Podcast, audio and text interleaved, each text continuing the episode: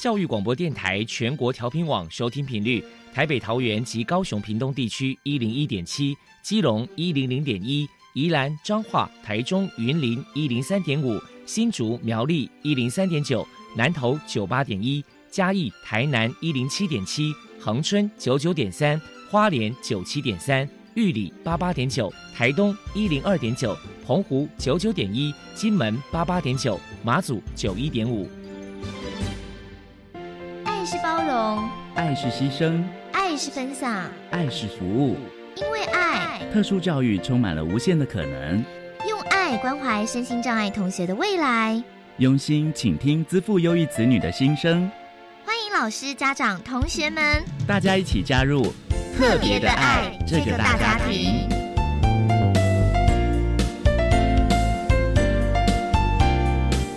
本节目由教育部学生事务及特殊教育司指导，国立教育广播电台监制，欢迎收听。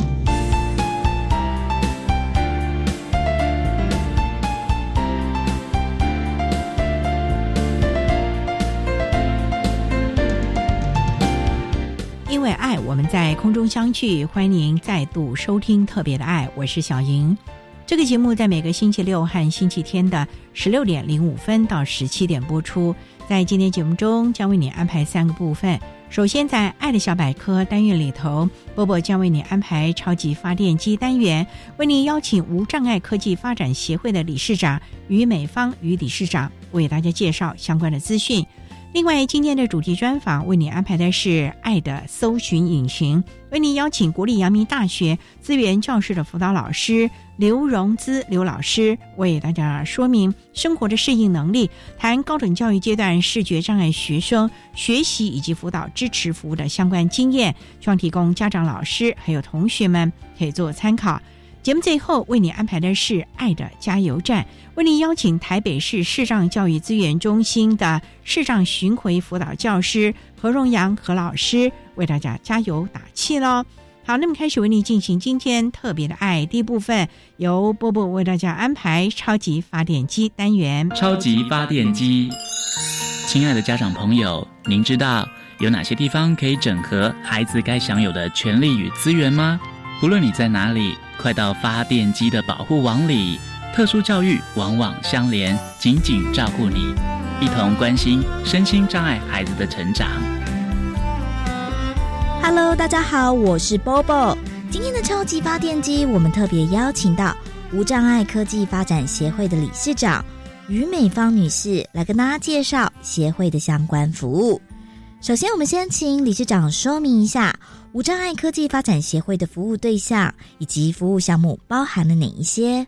一般来说，哈，我们服务的对象就是说，只要是视障者，他有需要，通常我们协会服务的都是用福利的方式免费。比如说，你需要一些盲用电脑的科技，就是盲用电脑来教学啦，或者是他生活的重建，包含了。职业在设计或者职业重建都是我们服务的，因为中华民国无障碍科技发展协会是服务全国的视障朋友，所以只要是视障者，我们都可以协助让视障者绕过视力的障碍，解决视障者使用资讯的困扰，发挥视障者不同领域的专长。所以只要他是中华民国的视障朋友，有声音障碍手册，都是我们的服务对象。服务的话，哈，我们有盲用科技，就是所谓的盲用电脑的教学。或者是咨询维修，或者是在盲用电脑上面有一些即时问题，都可以透过你们的电话啦，或是 Skype 都可以来询问，或是我们有开这个课程。还有一些就是说，适当的需要辅具，我们也有这样的服务。还有一个就是说，在生活上面或就业需农上面，就需要的重建，我们叫做适当重建，也有服务。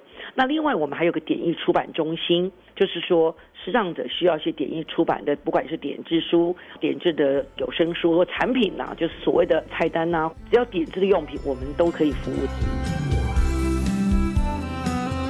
接下来，我们请理事长来介绍一下。协会平时会举办哪些活动与人们互动交流？呃，往年哈，因为我们有跟一些单位合作，就会带视障者去做一些户外的活动。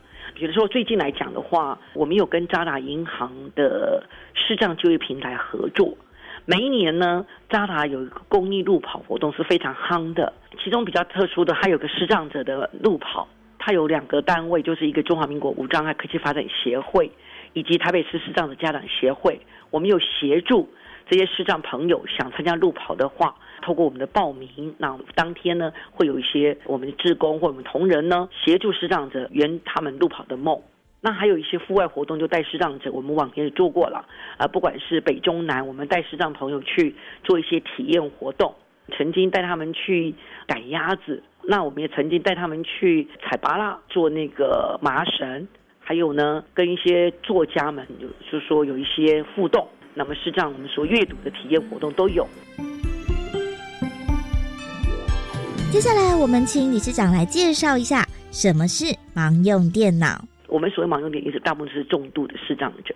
如果你是你所谓的低视能，就是以前所说的弱视的话，那是借用辅具啊，什么扩视机啊或放大镜。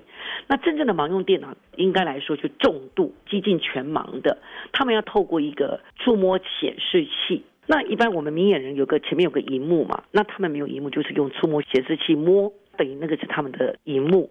那我们明眼人看到荧幕，他们大概就摸一个触视显示器，就知道，比如说你不管是发 email 或行政作业 Office 啦，或者是脸书啦，我顺便要介绍就是说，我们中华民国无障碍科技发展协会最近有在推智慧型手机的教学，因为未来呢，我们智慧型手机跟小型的电脑或平板没有两样，那那些功能他们都会透过语音，所以盲用电脑也有语音的系统。透过导盲鼠来用语音的操作都可以，它跟我们明眼不一样的就是它有个点字显示器，应该是触摸器这样子。再来，我们请理事长破除一下视障朋友在使用辅具上有哪一些错误迷思。他们可能会认为说啊，电脑是很难的，可能我们视障者是不适合的，因为我们视障者看不见，那他们没有视觉。一般来说，我们用电脑都用视觉比较多嘛。那其实只要你来学习都有可能，因为我们在推盲用电脑已经有二十年的经验。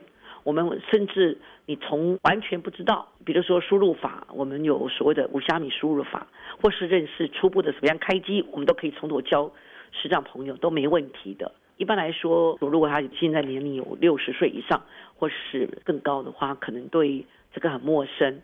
那如果现在我们推的那么多年之后，目前来说，视障的学生大概都不是有这么大困难了。甚至我们现在中华民国无障碍科技发展是有推视障朋友做什么？未来行动银行，因为大家都怕说网络购物，最后的一个验证码是图示，他们没有办法，如果没有语音，那我们现在在推说视障朋友对那个行动银行或者是提款机都很陌生，怕说上当。那我们现在做一个工作，就是找一些我们的工程师去做检测，希望有个通用的概念，给财政部在将来各银行的时候推动一个实障语音的提款机，让它可以用行动银行。所以现在就是网络银行或行动支付，像现在台湾不是有接口支付、有支付宝、好有 Line Pay 等等。那我们透过一个手机用语音的系统，只要它的障碍可克服变成友善无障碍，这个将来我们在推动都可以做得到。所以，时尚朋友不用怕，只要你有心，都可以学习的非常好。如果民众有任何的需求或者是疑问，关于协会的联络方式是：我们协会呢很方便，你可以随时打电话或亲自来都可以。我们的电话呢是零二七七二九三三二二七七二九三三二二。那如果不知道分机的话，我们总机会转接二一二。我们学会在捷运的芝山站一号出口。我们地址是台北市士林区文林路七百一十八号四楼。我再说一次，台北市士林区文林路七百一十八号四楼。后呢，如果各位要交通的话，就是搭捷运的淡水线的芝山捷运站。第一号出口，我们步行大概五到七分钟。那你们可以上我们的网站，上面有介绍我们的联络方式跟地址都有。那我们的网址呢是 trw 点 twacc 点 org。我再说一次，trw 就三个 w 点 twacc 点 org，或者是你直接在 Google 上面打中华民国无障碍科技发展协会，也可以找到我们。或者上 Facebook 的，我们还有 Facebook 的。呃，粉丝团这都可以连上我们。那如果说不知道，你也可以透过 email，我们有个 service 点 t w h c 点 o r g 也是我们的。那我顺便介绍，最近有在对外招，就是台北市的居家听打，这个就不限于视觉障碍哈。如果说肢体障碍比较重度的，你无法到外面就业，你会有交通的困难，那我们有接一些案子，你在家里面做及时听打、逐字稿的呃工作，我们有这样的一个磨合，也有这样的业务。最后，理事长还有什么样的话想要传达的呢？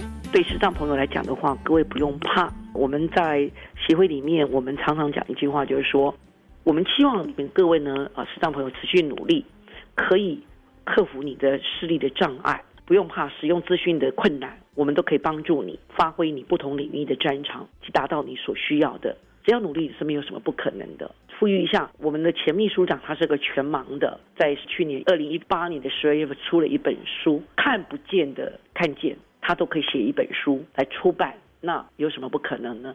那视障朋友也有开咖啡店的，像我们办公室职位都是重度视障朋友，甚至还有一位是重度视障伴重度听障，他都可以在我们从事肺按摩的职业。那各位，如果你只要肯努力，你有毅力，都可以达到你的愿望。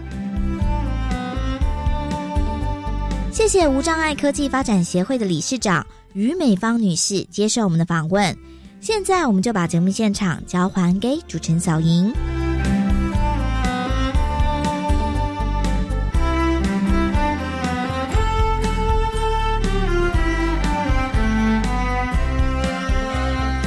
谢谢无障碍科技发展协会的于美芳理事长以及波波为大家提供的资讯，希望提供家长、老师还有同学们可以做个参考了。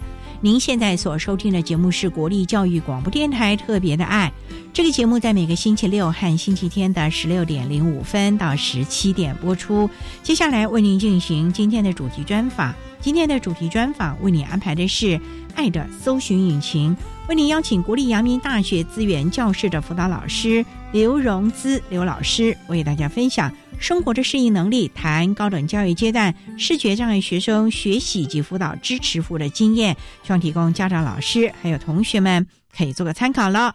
好，那么开始为您进行今天特别爱的主题专访，《爱的搜寻引擎》。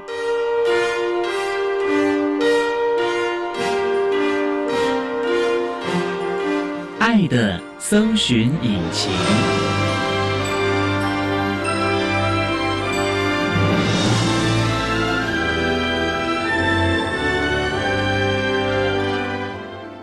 为大家邀请到的是国立阳明大学资源教室的辅导老师刘荣姿刘老师，老师您好，主持人好，各位听众大家好。今天啊，特别邀请老师为大家来分享生活的适应能力，谈高等教育阶段视觉障碍学生学习及辅导支持服务的相关经验。那首先啊，要先请刘老师为大家简单的介绍国立阳明大学是在什么地方啊？我们学校是在台北市的北投区台北荣民总医院的附近，军舰岩的登山步道就在我们学校里面，所以有蛮多民众会来爬山践行。那我们学校之前是国立阳明医学院，是第一所也是唯一一所以医学教育为主的国立大学，所以成立蛮久了。是主要的就是培育医学护理方面的人才了。对，就是在医院里面工作的医师啊、护理师、牙医师。现在我们学校两年前新增了药学系。那想请教啊，目前我们有多少的系所？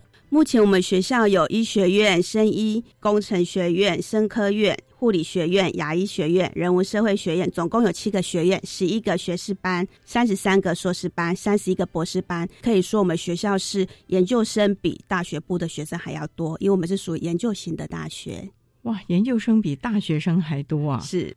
所以学生人数就越来越多了吗？也没有，我们学校是比较精致的学校，总人数是四千三百多位学生。那有多少身心障碍的孩子在这就读啊？今年总共有十六位身心障碍学生，志愿教师老师只有我一位，全校只有十六位身心障碍的学生，大家都什么障碍类别啊？以肢体障碍、听障、情绪行为障碍、自闭症以及身体病弱居多。那我们学校没有学习障碍的学生。也想请教刘老师，您从事我们辅导工作大概多久了？我是民国九十一年世新大学，就是以广播电视闻名的世新大学，在那边开办了资源教室。九十六年的时候来到阳明大学，所以目前在资源教室已经工作十六年。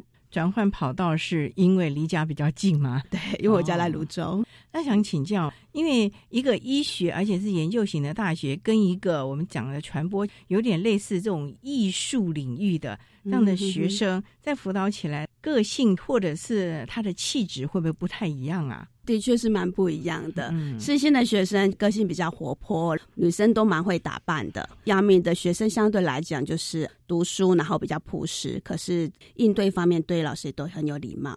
不过老师，我想请教了，全校只有您一位辅导老师，这样会不会太辛苦？因为一个学生就是一个个案，你除了辅导他之外，还有很多行政的事情哎。的确是啊，九十一年到现在，行政的量的确是越来越多。像目前我一个人一年经办的公文就要两百多件，每年特推会上下学期各要开一次，所以行政量的确是蛮多的，包括提报鉴定啊、个别化知识计划的服务，也都是我一个人在处理，然后还要办活动。那我们的资源教室有多大？阳明的。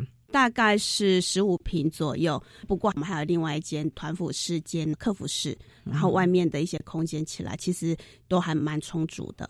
学生会常进资源教室吗？会啊，会哦。嗯，我们晚上的时候举办一些聚餐的活动。可是你的上班时间？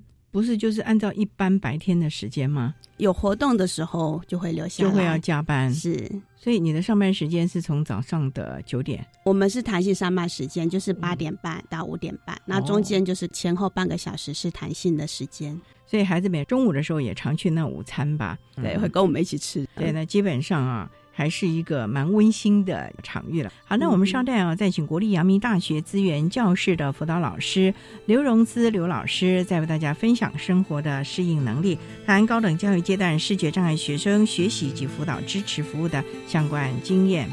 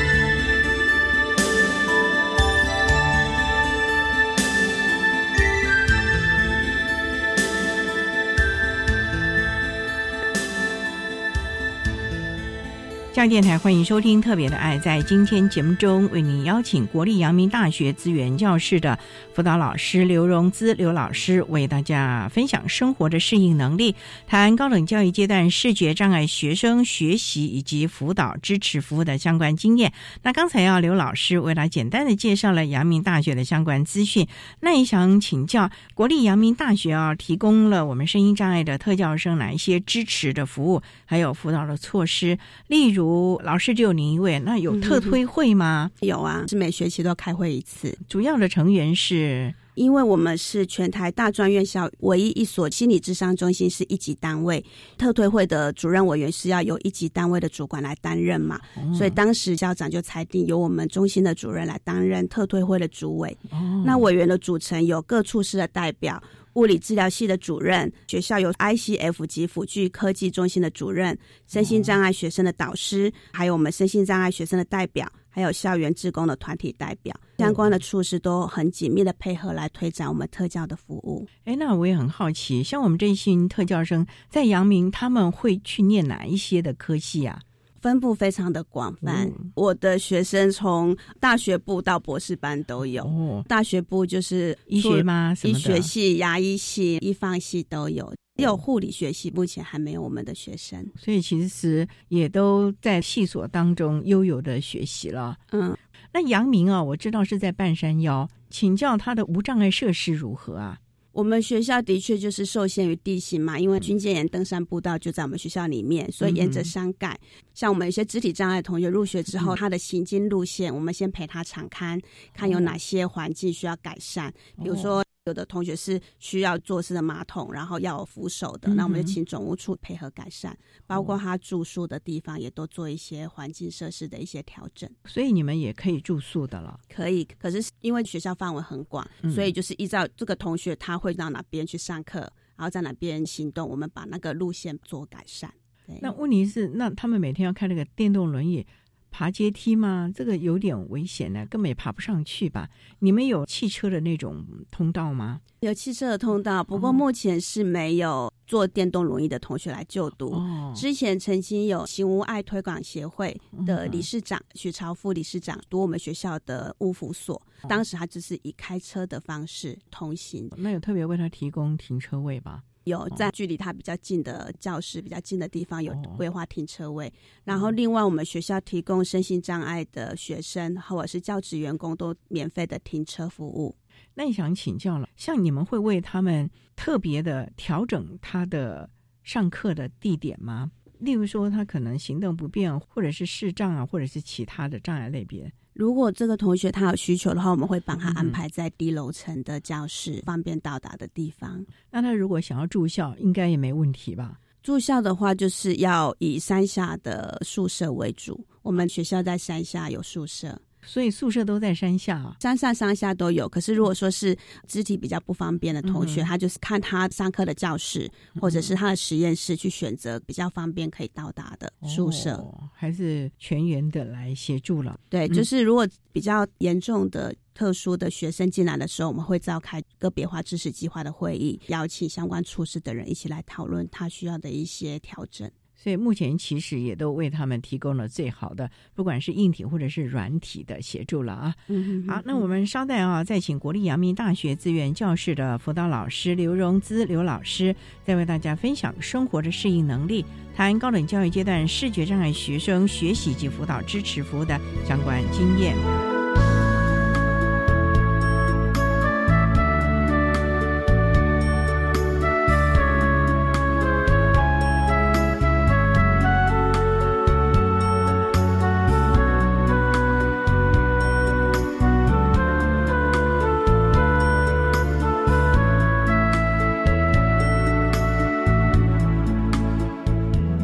各位听众，大家好，我是淡江大学盲生支援中心的执行秘书，我叫洪习明。本中心执行了教育部所委托的一些任务，针对全国视障学生提供了以下的一些服务。首先是视障学生的学习辅具的提供，那另外有大专点字教科书的制作，还有全球无障碍资讯网及华文视障电子图书馆。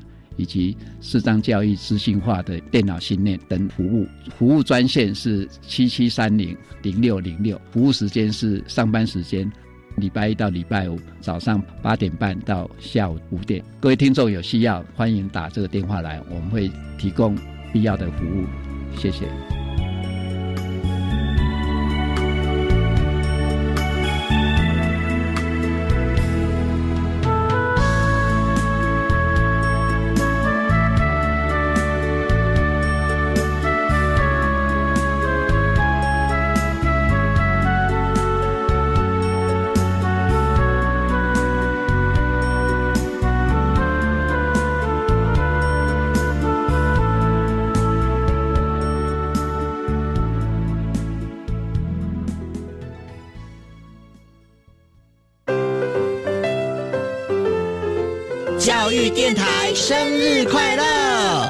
高雄分台听派时光音乐单元主持人 Ruby。大家好，我是阿宝。陪伴你我的教育电台已经五十九岁啦！是的，莫忘记得哦，爱继续支持收听咱的教育电台。还有每周一到周三下午四点零五分的听派时光节目，教育电台陪你做会嗨。陈太太啊，您被检查出是潜伏结核的感染者，需要进一步接受治疗啊。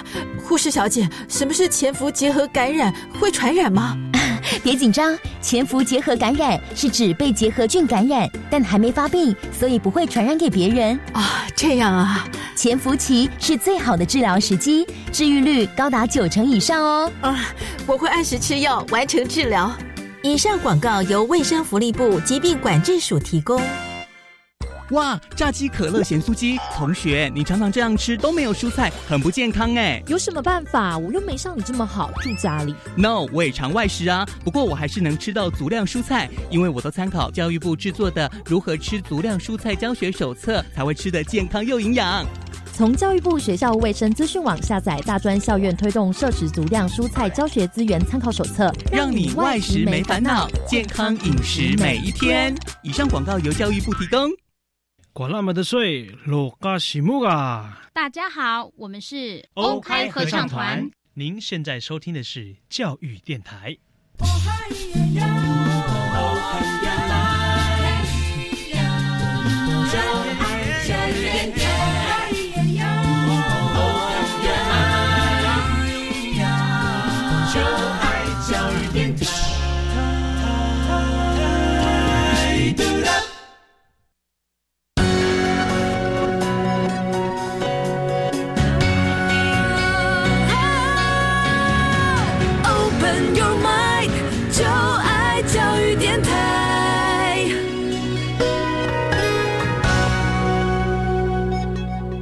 电台欢迎收听《特别的爱》。在今天节目中，为您邀请国立阳明大学资源教室的辅导老师刘荣姿刘老师，为大家分享生活的适应能力，谈高等教育阶段视觉障碍学生学习及辅导支持服务的相关经验。那刚才啊，刘老师在节目的第一部分为大家简单的介绍了国立阳明大学为我们特教生所提供的各项支持的服务啊。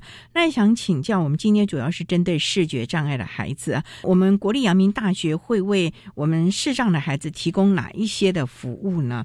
我们的视障的孩子大概是一个什么样的状况？全盲吗？还是弱视？我们学校的视障学生有一位是因为视网膜的退化病变导致的夜盲症，另外一个是因为立腺体的缺陷导致的弱视，所以两位都是重度视障的同学。那我们先来谈夜盲症的孩子。你们在在山上，哎，他没有晚上的课吧？也有啊，晚上需要做实验。那他行进会不会有问题啊？的确是遇到蛮大的困难的，因为他的严重程度是夜晚户外的时候，如果旁边有人站在他旁边，他是看不到的，完全看不到。就是一个模糊的影子，因为感光细胞的问题，所以没有办法看到。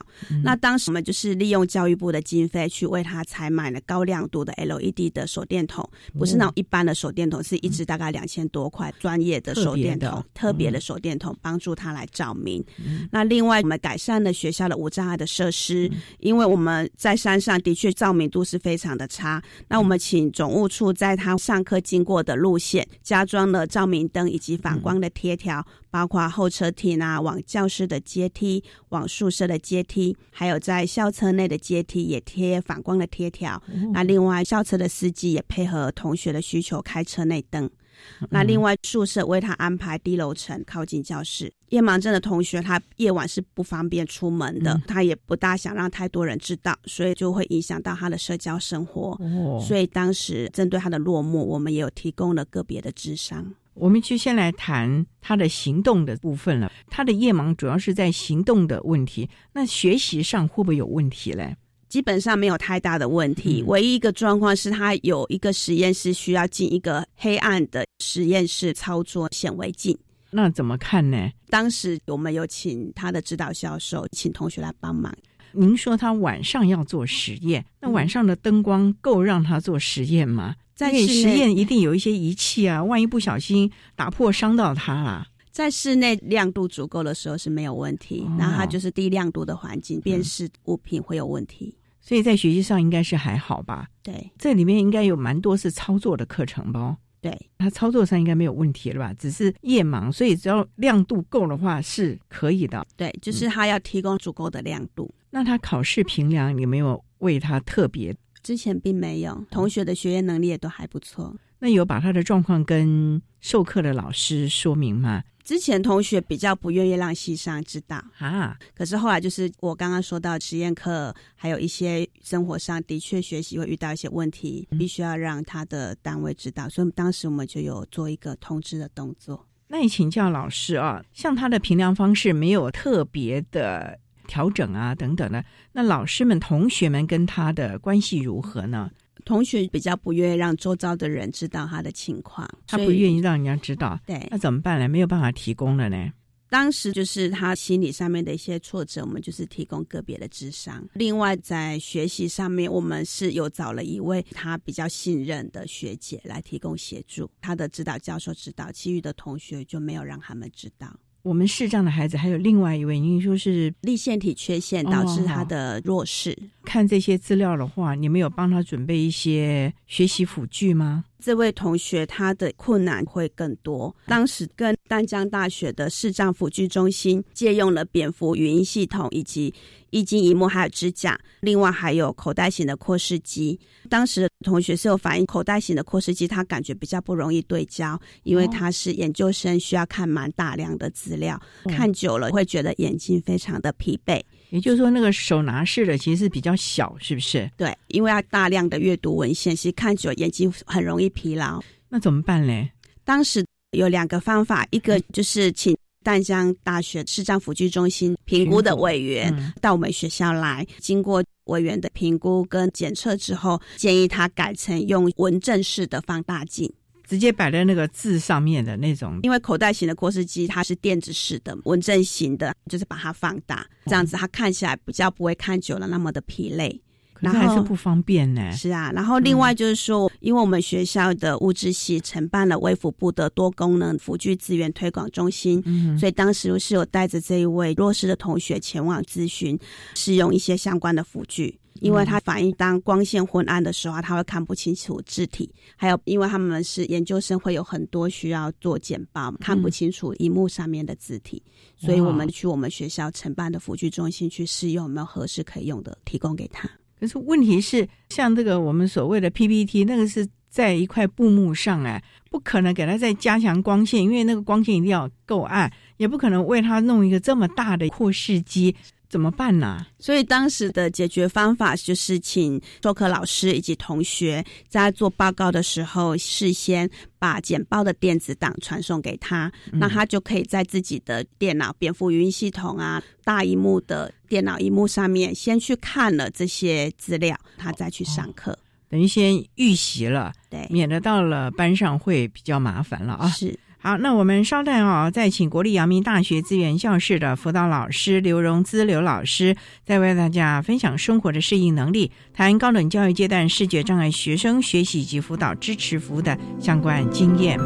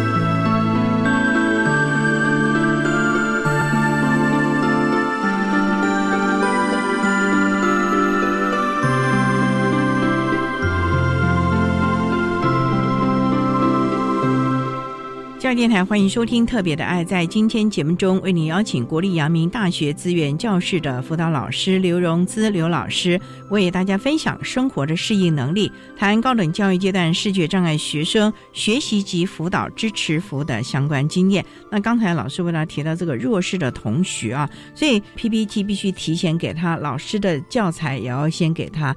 也想请教，那他考试的时候怎么办呢？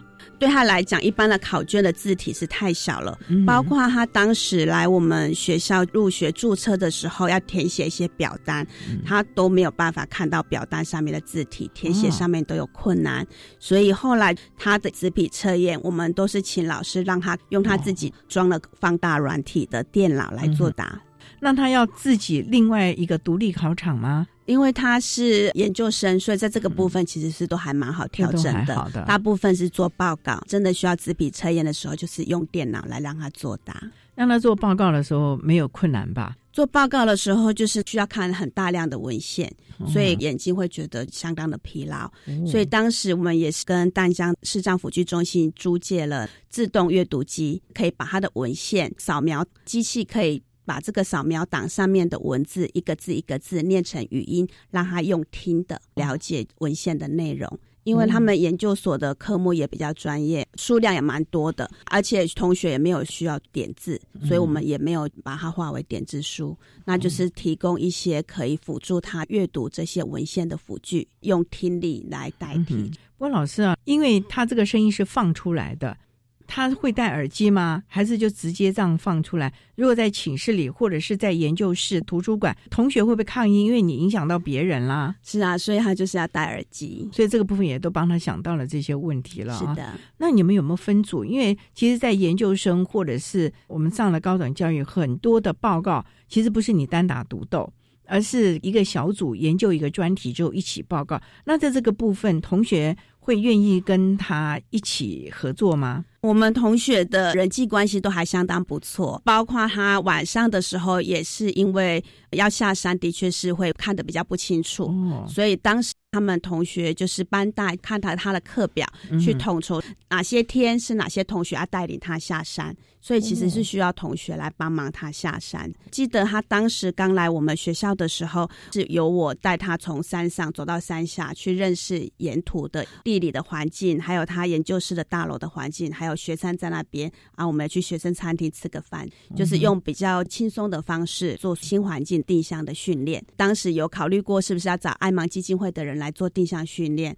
那因为我们同学并不是完全的看不到，而且他因为不熟悉，所以后来是由我来为他做定向的训练。由你帮他做，就带他熟悉环境嘛。是同学其实能力也很好，我们就提供他很详细的校园地图。几次之后，他其实都可以自己往来。只是说夜晚的时候真的是太暗了，担心他的危险，所以是同学来带领他下山。所以白天是还好了，看这个路啊等等的了。对，可是，在进入简报室的时候，会议室的时候，因为灯光是很昏暗的，对，荧幕上的字体对他来讲要太小了，灯光。暗的时候，他要看他课本的字也很小，所以当时还有在另外采购了一个比较小型的台灯，让他上课的时候可以自己用，然后又不会干扰到其他的同学。所以他的座位有特别的调整，某一个位置就是他固定，也不会干扰到同学了。对对对，就是可以放他的台灯，放他的书，然后又可以看得到黑板。那这个孩子的学习的状况应该是不错吧？相当的良好，蛮有思考能力的孩子。他后来考过英文的检定啊，还有国外学校申请。他目前是在英国留学当中。哇，特别出国留学啊！对，所以其实是一个需要一点帮忙。可是当他适应环境之后，他是可以自己去独立做生活的。嗯，那像他当初申请英国这个学校的时候，你们有？帮他去评估那个学校的无障碍的环境吗？这个部分他都自己来，不用你们再去想了。是哇，所以这个孩子还真的是蛮独立。他会参加社团吗？还是跟同才的关系，你们也必须去协助他呢？他们所上有几位同学跟他都还蛮要好的，刚好也都是我们资源教室的同学，所以就是有聚会的时候就一起过来。你们有做过入班宣导吗？针对这个孩子需要的协助？当时跟指导教授联络，然后提供给他们全班的同学怎么样子跟视障的同学相处的协助措施的简报资料。这个孩子心态应该是比较开放的了，是比较正向的。他也不怕别人，所以他也蛮乐观的了一个孩子了。不过，因为他是之前在另外一所学校读到快要毕业的时候，才突然间视力不好，所以本来是正常的，然后突然间视力恶化到零点零四、零点零五，所以当时其实他也经历过一段时间的心理的调试。他在前一所学校的时候，比较不知道怎么跟别人表达他的困难。研究所才到你们这里，是比较去调试自己的心态之后，有发挥他的能力，找一些资源去收集资料，对，就比较可以接受自己的状况了。那他在收集资料方面有没有困难啊？现在研究资料都是有电子资料库，嗯，所以他只要有账号密码，就可以进去。当他进去这个资料库之后，他就可以用自己有扩视功能的电脑阅读这些电子资料库的资料。那他的用餐你们要协助吗？例如说在学校的午餐啊等等的。虽然说你那次带着他去学生餐厅吃过饭了，可是，在打菜啊或者是等等这个部分，他需要人协助吗？因为他们研究生会一起，可能请托同学一起买，所以他在学校适应都还蛮不错的嘛。适应的蛮好的。那他会常进资源教室吗？办活动的时候会过来，才会来啊。对，不然平常也很少进去。我们学校在山上山下，有的学生他要过来会比较困难一些些。哦，你们资源教室是在山上啊？算是半山腰，哦，半山腰啊。对，所以难怪对他们来说可能比较遥远一点喽。嗯。这个部分呢，也是学校提供了最适切的服务，让这个孩子在整个求学的过程当中非常的顺利，还可以出国深造了啊！好，那我们稍待再请国立阳明大学资源教师的辅导老师刘荣姿刘老师，再为大家分享生活的适应能力，谈高等教育阶段视觉障碍学生学习以及辅导支持服务的相关经验。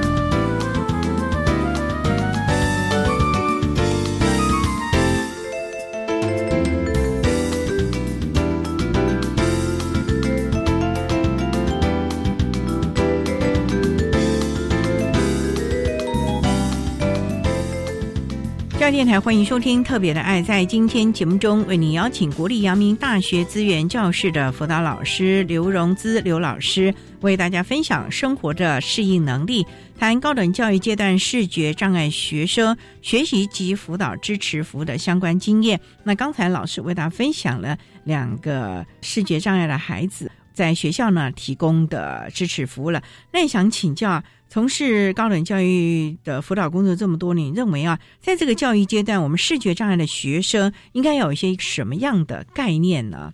对于智障学生的家长以及同学，我的建议是在入学之前，一定要实际的走访学校的环境，拜访资源教师的老师，最好也能够跟自己未来的任课老师认识一下，在学中。就是绝对要让别人知道自己的学习困难以及生活的需求。老师说要提前，那通常你们会多早让这个孩子可以先来阳明大学看看环境啊？就像您之前提到那个个案，他提早来呢，带他熟悉了整个环境，还带他去了学生餐厅啊，还有一些重要的据点呢。暑假期间吗？还是？建议至少是在暑假期间，或者是研究生的考试放榜之后有确定来就读的时候，就可以过来拜访，了解一下环境。因为视障的同学在认识环境啊、熟悉上面是的确比较需要多一点的时间。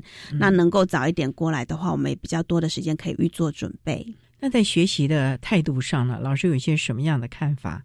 我的建议是，一定要让周遭的老师、同学知道自己学习的困难以及生活方面的需求，不要说怕麻烦别人，担心别人对自己的看法而不去表达。否则的话，这样子也是很麻烦，因为别人不知道你的问题在什么地方，需要协助的地方。那家长呢？家长这个部分会不会不放心啊？经常打电话来说：“老师，我的孩子怎么样？怎么样？怎么样了？你帮他去干嘛干嘛呢？”如果说是就读大学的同学，因为他们之前在高中也是比较多的老师会协助，进入大学之后离家，爸妈会比较多的担心。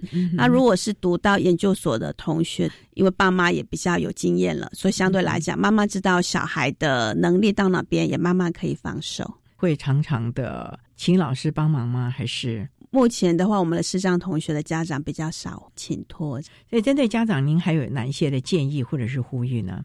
针对家长的部分，可以先带孩子走访学校，了解之后跟孩子讨论说他需要家长哪些方面的协助。因为进入大学或研究所的孩子，毕竟都已经成年了，会有自己的看法。那我觉得家长就是先了解一下环境，然后也跟孩子讨论，当发生一些比较紧急的情况，他有哪些应应的措施，就可以让孩子自主的过他的大学的生活。所以你认为双方都要放手，让孩子可以自主学习，尤其在生活独立这个部分，他们该不会都把衣服拎回家让爸爸妈妈去洗吧？有些孩子是这样，还是这样啊？对。那他们的寝室，你们有帮他们特别筛选过室友吗？室友的部分，当然就是能够安排跟熟悉的人一起住，就尽量安排在一起住。那我们学校是有提供身心障碍学生的关怀房，因为。一般的宿舍是会有上下铺，那我们的同学没有上铺，就是只有一层，这样也比较安全，不需要爬楼梯。对于孩子们毕业之后的转衔，因为虽然我们这些都已经是专业的科系了，在这个部分，你们有帮他们考量到就业的问题吗？如果说他本身就是需要考证照的科系，就是辅导他去考证照。那如果本身他的科系，比如说牙医系啊、护理系有证照的科系，那我们就在就业之前，我们会先施测一些相关的测验，了解可能他的生涯方向，还有他的转型的需求。那如果是想要就业的同学，我会指导他怎么样子写履历表，就是叫他写一份履历表过来，我帮他看看，给他建议，也帮他做一个模拟的面试。那另外，我们也会透过职务再设计。如果这个同学有需要的话，就透过专业人员的评估，重新设计或安排他的职务流程，然后提供相关的就业辅具，改善职场的环境。之前我在试新的时候，有一个同学是运用这样的服务，他是一个坐轮椅的同学，就要把他们公司厕所的门打掉，做成一个轮椅可以进去的门。那这也是用政府的职务再设计的费用改善。所以也是要寻求了其他部会的资源一块来协助这些孩子了。对，那你们孩子的就业率应该还不错吧？因为已经是专业的，而且有很多基本上也都是要考国家证照的。是。所以我们有几位同学考取了公务人员，那我们有找过他们回来办校友的讲座。那也有同学是本身有在国外的留学经验，还有工作的经验，我们也是有安排这样的校友回来做经验的分享，就都还不错吧？大致上都还不错，都有工作，目前没有待业在家里的同学，所以完全就是百分之百的就业了，可以这么说，是因为他们本身就很优秀。再加上学校的辅导，利用相关的证照，所以几乎都可以进入职场了。对，那也跟他们自己本身的学习态度有关吧。同学的学习态度都是积极的，遇到学习的困难的时候，也会设法解决。只是就我看来，如果他们有时候可以适时的去表达自己的困难，让别人知道，就不会那么的辛苦。所以最重要的啊，老师说来说去，还是如果你有需要别人协助的地方，你还是要勇敢的说出来，否则呢，别人也不知道怎么来帮助你。那你自己其实坐在那个地方，就好像个客人，永远没有办法进入状况。也浪费了自己的时间。我想这个部分呢，也是我们孩子们可能从小就要能够悦纳自己各一方面的状况了啊。好，那我们今天也非常的谢谢国立阳明大学资源教室的辅导老师刘荣姿刘老师为大家分享的生活的适应能力谈高等教育阶段视觉障碍学生学习及辅导支持服务的相关经验。非常谢谢刘老师的分享，谢谢您，谢谢。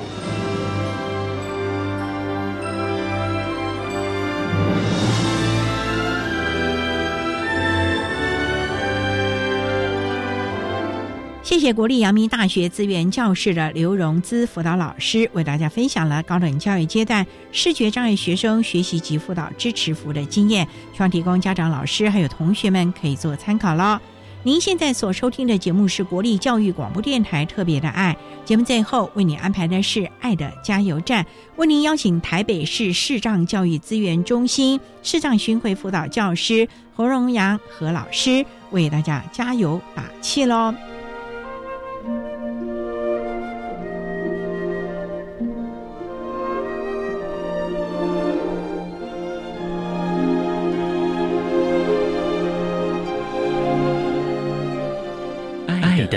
加油站。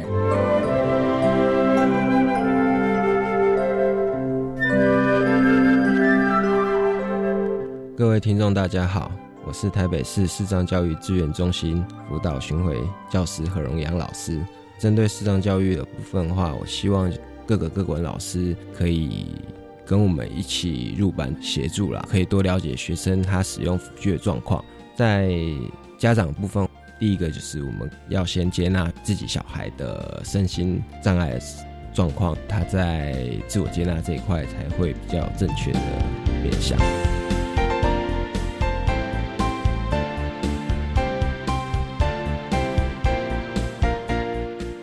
今天节目就为您进行到这儿了，感谢您的收听。在下个星期节目中，为您邀请获得一百零五年度教育部优良特殊教育人员荣耀的台北市立明湖国民中学资源班的苏巧玲老师，为大家分享他不是不关心谈国中教育阶段自闭症学生教学辅导的策略以及注意的事项，希望提供家长老师可以做个参考了。感谢您的收听，也欢迎您在下个星期六十六点零五分再度收听《特别的爱》，我们下周见喽，拜拜。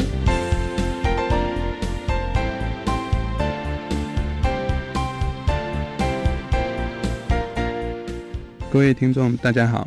我是国立东华大学特殊教育学系廖永坤老师。今天我想跟视障的家长呢，针对视障孩子的教育，我有几点建议啊。在台湾地区呢，视觉障碍教育的发展其实是非常非常的完整。我们的孩子从学前、国小、国中、高中一直到大学，都有很好的升学跟学习的管道。政府呢，在这个部分呢提供非常多的协助，从学前到国中，一直到高中，都有各县市的视障巡回老师可以提供必要的协助。现在呢，很多的大学也开放让视障孩子可以进入大学就读，所以整个体系是非常完整的。家长在这个部分可以放心啊，不要过度的去担心孩子的问题。对于孩子的视觉障碍的部分，如果跟眼睛疾病有关系的，就是做好医疗上的检查以及必要的治疗，不需要过度的去忧心孩子学习。那千万不可以过度的保护。在教育心理学上面提到比马龙效应，也就是说，我们怎么样去看孩子，孩子以后呢，他就会表现出来怎么样的成就。我们对孩子有适当的期待，他还可以表现很好的一个发展。在这个部分呢，请家长放心，在我们整个特殊教育的发展，确实提供很多的协助。碰到一些困难，我们也有相关的一个咨询单位，很多大学的特殊教育中心都可以提供这方面的协助。那教育部也有很多的辅导的一些措施，告诉我们的家长们要有信心。谢谢。